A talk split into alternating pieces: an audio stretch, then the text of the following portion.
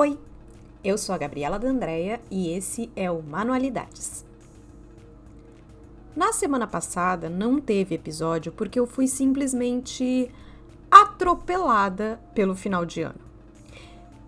E foi interessante porque era justamente sobre isso que eu queria tratar nesse episódio. Sobre esse, essa sensação de atropelamento que a gente tem no mês de dezembro. Vamos lá? Bem, eu tenho essa sensação de cansaço no mês de dezembro desde sempre. Tipo, chega ali meados de novembro, passando meu aniversário, e parece que o tempo começa a acelerar, que tudo fica extremamente corrido e eu me sinto simplesmente exausta. Mas esse ano, esse ano tá caprichando, né, gente? E eu sei que não sou só eu que tô com essa sensação de cansaço. É como diz um meme no Twitter, que é essa mistura de fim de ano com fim do mundo tá deixando a gente exaurido, sem forças. Parece que em 2022 juntou os últimos dois finais de ano que a gente não teve como vivenciar, como ter as festas, as reuniões, as confraternizações e tá tudo acumulado. Tanto em termos práticos mesmo, de ter as comemorações, as festas, os encontros, como numa questão mais psicológica. Parece que todo mundo quer viver tudo ao mesmo tempo agora. E isso vai dando uma sensação de exaustão que, gente, eu não sei como vocês estão conseguindo administrar, mas eu não tô. Daí juntou as festas de final de ano com Copa do Mundo, com uma eleição que foi pesada, gente, muito pesada. Eu acho que a gente ainda tá lidando, ainda tá digerindo bem, ainda tem os protestos, uh, as pessoas pedindo intervenção alienígena na frente dos quartéis, então a gente está vivenciando toda essa maluquice pós-eleição.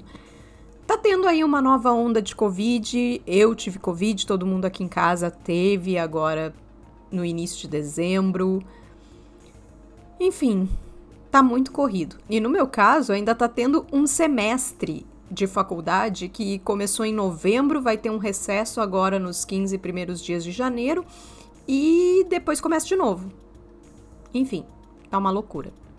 Mas eu me peguei refletindo esses dias sobre por que que no final de ano a gente sempre fica tão no limite, tão cansado, tão exausto, tão correndo contra o tempo.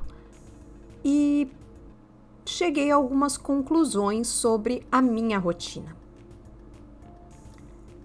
Bem, se vocês não me conhecem, eu faço faculdade, eu trabalho, eu tenho duas filhas, uma delas autista, que faz uma série de terapias, e a todo momento, eu e o Diego, meu marido, a gente tem que equilibrar todas essas coisas na rotina. Uma vez ele estava me falando que a sensação que ele tem sempre é que a gente tem a rotina tão encadeada que se uma coisinha acontecer, quebra todo o nosso esquema, todo o nosso dia a dia e as coisas vão acumulando como uma bola de neve. Tipo, se estraga o carro num dia, a gente vai levar um mês para recolocar a rotina nos trilhos depois de arrumar o carro e conseguir fazer tudo isso. Se um de nós fica doente, a gente leva duas semanas para se recompor e colocar tudo de volta nos trilhos, porque as coisas vão funcionando num moto contínuo que não dá para sair nenhuma peça do lugar que o sistema todo degringola. E quando ele me falou isso, eu parei para pensar no quanto é cansativa essa sensação de não poder parar de rodar nunca, porque se a gente para de rodar, o sistema para, sai do lugar e a gente não consegue retornar para aquele ponto em que as coisas funcionam. Uh, a simples sensação de que a gente não pode parar, a gente não pode ficar doente, nada pode sair do controle é muito desgastante, é muito desesperadora. Quando eu refleti sobre isso, eu cheguei à conclusão de que é por esse motivo que dezembro, que o final de ano, é tão cansativo e tão estressante para mim. Eu explico. É que conforme o final do ano vai chegando, vão se acumulando festas, comemorações, apresentações das crianças, as férias delas estão mais próximas, tem entrega de avaliações, tem uma série de eventos que eu já sei que vão modificar de forma radical a minha rotina ali por um ou dois meses no início do ano. E quando essas mudanças elas chegam, elas são legais, porque é as férias, é um período mais descontraído, mais relaxado, apesar de nem sempre eu conseguir tirar férias junto com elas. Mas enquanto essas mudanças, elas são expectativa, elas não chegam, elas são ansiedade. A palavra é essa, é ansiedade. E essa sensação de que as coisas vão sair daquele giro normal do restante do ano e de que eu vou perder o controle sobre a minha rotina que acontece sempre muito encadeadinha, é muito desgastante. Então eu fico pensando, tipo, como que eu vou fazer, onde é que eu vou colocá-las numa colônia de férias. Tipo, eu vou tirar 15 dias de férias, o Diego vai tirar outros 15 dias e que vão estar tá separados, a gente não vai conseguir tirar férias junto, não vai ter um tempo para parar, para descansar. A cabeça não para nunca de funcionar. E no meio disso tudo tem que achar tempo para ir na confraternização do trabalho, achar tempo para ir na apresentação de fim de ano, achar tempo para encaixar uh, tudo o que vem com esse final de ano, as contas que vão chegando e que a gente vai tendo que organizar o orçamento para é muita coisa junta que a gente tem que pensar e ainda na expectativa de que a rotina vai ser alterada. Então, mesmo eu não tendo aquela aquele apreço pelas festas, pela comida de fim de ano, por planejar na casa de quem que vai, compra presente para esse, compra presente para aquele, tipo toda essa função uh, do capitalismo louco mesmo se acumulando e querendo fazer com que a gente compre, que a gente consuma. Tipo, mesmo eu procurando não entrar nessa parte da loucura de fim de ano, eu ainda tenho todo esse trabalho psicológico de organizar uma rotina que não vai ser a rotina do restante do ano. Isso é bastante cansativo, apesar de ser um período que a gente coloca como de descanso. Para mim, ele não é tão relaxante de tanto descanso assim. Ele é estressante porque eu tenho que reorganizar a minha cabeça de forma a me acostumar com aquela rotina que vai durar um mês e meio, dois. Não sei se vocês conseguem entender isso. Tudo isso me faz parar e observar o quanto a minha rotina do dia a dia ela não está permitindo momentos de respiro. E apesar de eu não gostar muito de metas de fim de ano, esse ano eu acho que eu vou me colocar essa meta.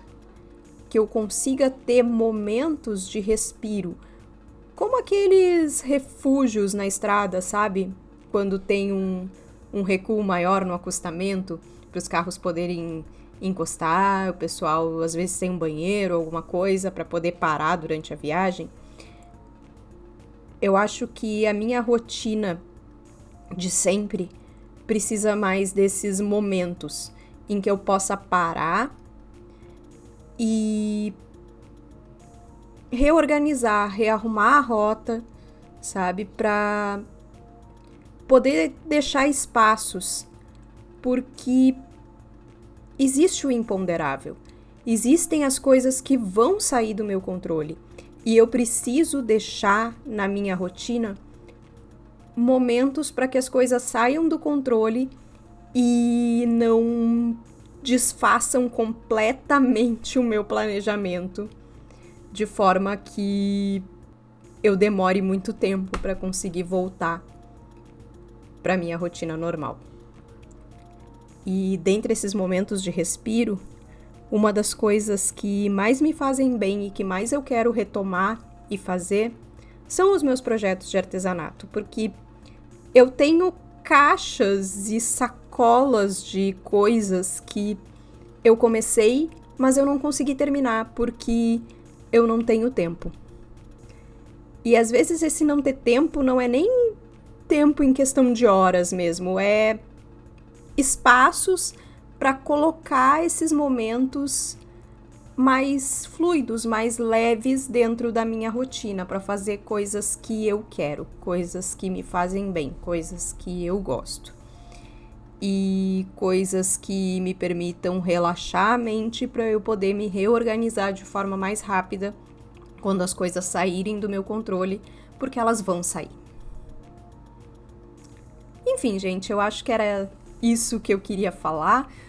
Eu comecei falando sobre a loucura do fim de ano e já terminei refletindo sobre a minha necessidade de controle, que é coisa que a minha psicóloga no ano passado já dizia que eu tinha que abrir mão do controle total sobre as coisas. Então, quero trabalhar isso no ano que vem. E é isso, na semana que vem eu não vou gravar o Manualidades, porque vai ser a primeira semana de férias das gurias e eu vou ter que reorganizar a minha rotina, então não vai dar para eu parar para gravar, provavelmente. Então esse é o último Manualidades do ano. Gostei muito de conseguir colocar esse projeto em prática agora no finalzinho de 2022. Quero em 2023 trazer convidadas para cá, trazer conversas junto com outras pessoas que também tenham essa visão do trabalho manual e do consumo que eu tenho.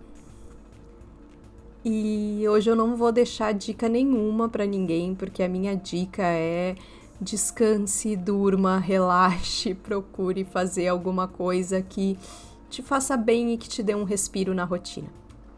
É isso, um feliz 2023 e a gente se vê.